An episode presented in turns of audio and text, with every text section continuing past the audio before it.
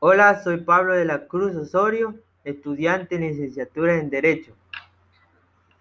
Hoy les voy a explicar la definición del derecho y los desafíos del derecho en el orden jurídico. ¿Qué es el derecho? Es el orden normativo de la conducta humana en la sociedad.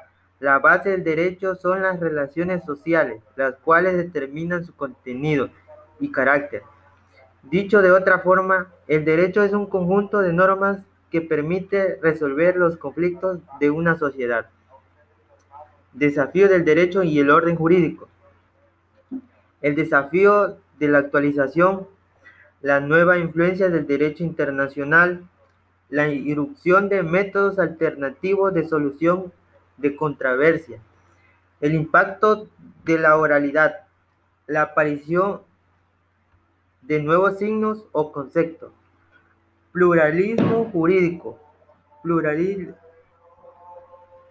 pluralismo jurídico y fuentes de derecho. Esos puntos a explicar. 1. Desafío de la actualización.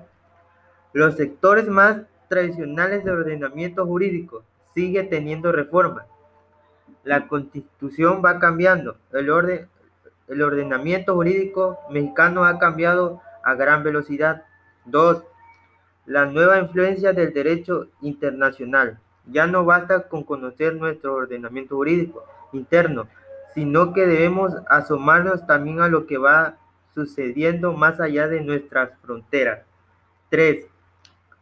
La erupción de métodos alternativos de solución de controversia.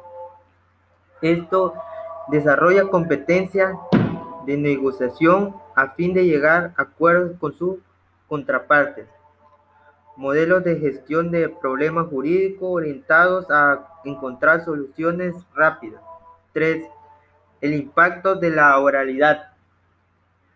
Los juicios orales también han venido a, a cambiar. Las técnicas o destrezas de litigación buscan crear competencia y habilidades y los abogados para transmitir de forma eficiente y eficaz su mensaje al juzgador. 4. La aparición de, nuestro, de, perdón, de nuevos signos o conceptos.